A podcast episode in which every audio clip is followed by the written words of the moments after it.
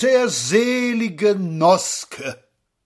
Es ist ja beinahe Leichenschändung, wenn man dir, Gustav, eine klebt. Du sprichst von deiner neuen Sendung. Eisner ist tot und sowas lebt.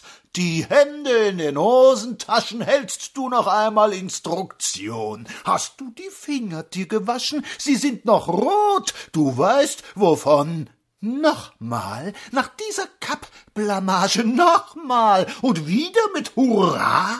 Die Unteroffiziersvisage hat jeder Dickmensch bleibt bloß da. Blamier nicht die Parteikollegen, du Bändler Straßensozialist. Geh in Pension mit Gottes Segen, wohl dir, dass du Beamter bist. Brutal und rot zu den Genossen, beschubst von jedem Leutnant. So hast du deutsches Blut vergossen, das Maul dein Rex, Format Sergeant.